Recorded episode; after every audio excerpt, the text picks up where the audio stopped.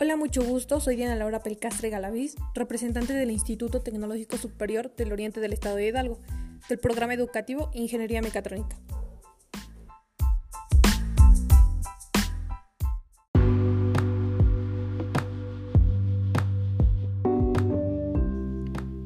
Soy estudiante del tercer semestre, cursando estática, presentando tema 1, el cual es vectores.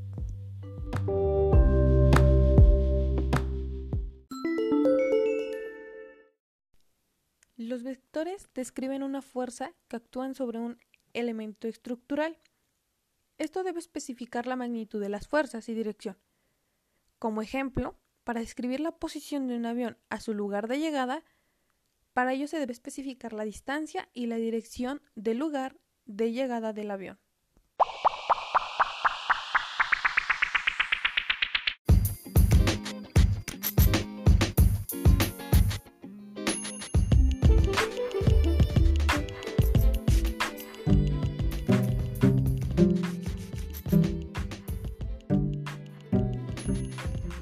En ingeniería tratamos con muchas cantidades que tienen tanto magnitud como dirección, que se pueden expresar como vectores.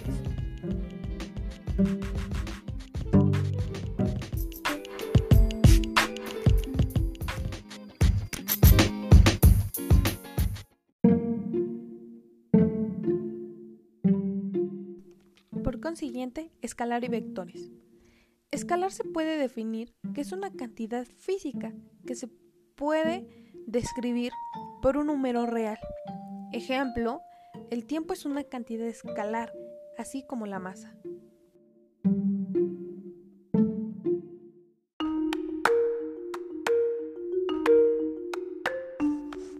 Asimismo, para describir una cantidad vectorial, se debe especificar un número real o magnitud y una dirección.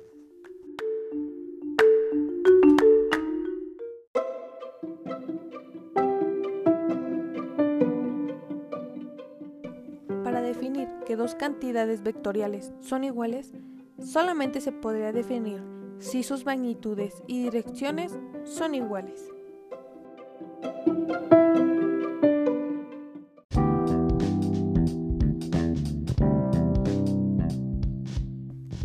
El desplazamiento de algún objeto es representado por un vector. En algún caso se vuelve a desplazar. Para eso se debe realizar una suma. Se le llama suma de vectores para obtener un resultado.